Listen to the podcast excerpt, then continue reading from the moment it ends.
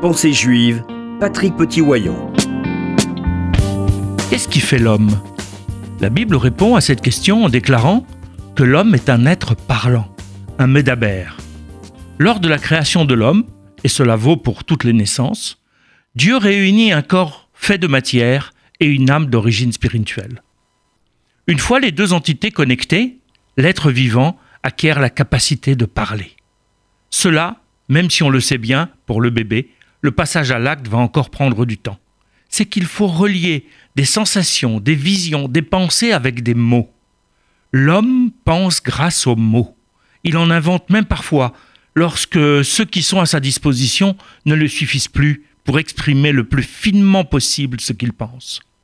De nombreux animaux ont également un langage, mais il n'est pas élaboré grâce à un système alphabétique qui permet de dépasser la transmission d'informations ou l'expression de sentiments.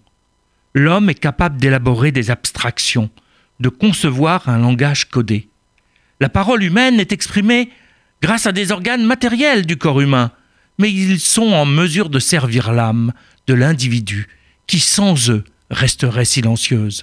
C'est parce que l'homme est un être parlant, intérieurement ou extérieurement, qu'il est capable de dialoguer avec Dieu. D'ailleurs, dès la création, Dieu a décidé d'utiliser comme vecteur relationnel le langage. Il parle pour faire exister les éléments constitutifs de l'univers. Il parle pour s'adresser à l'homme, pour en faire son partenaire.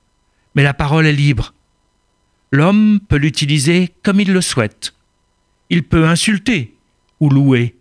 Il peut avilir ou élever. Il peut tuer ou faire vivre. C'est à l'homme de choisir ce qu'il va décider de faire avec ce pouvoir déposé entre ses mains. Parler à bon escient ou se taire. Aimer ou détester. Si la parole est libre, les conséquences, elles ne le sont pas. C'est pourquoi il convient de réfléchir à ce que l'on va dire et anticiper les effets de notre parole avant de les prononcer.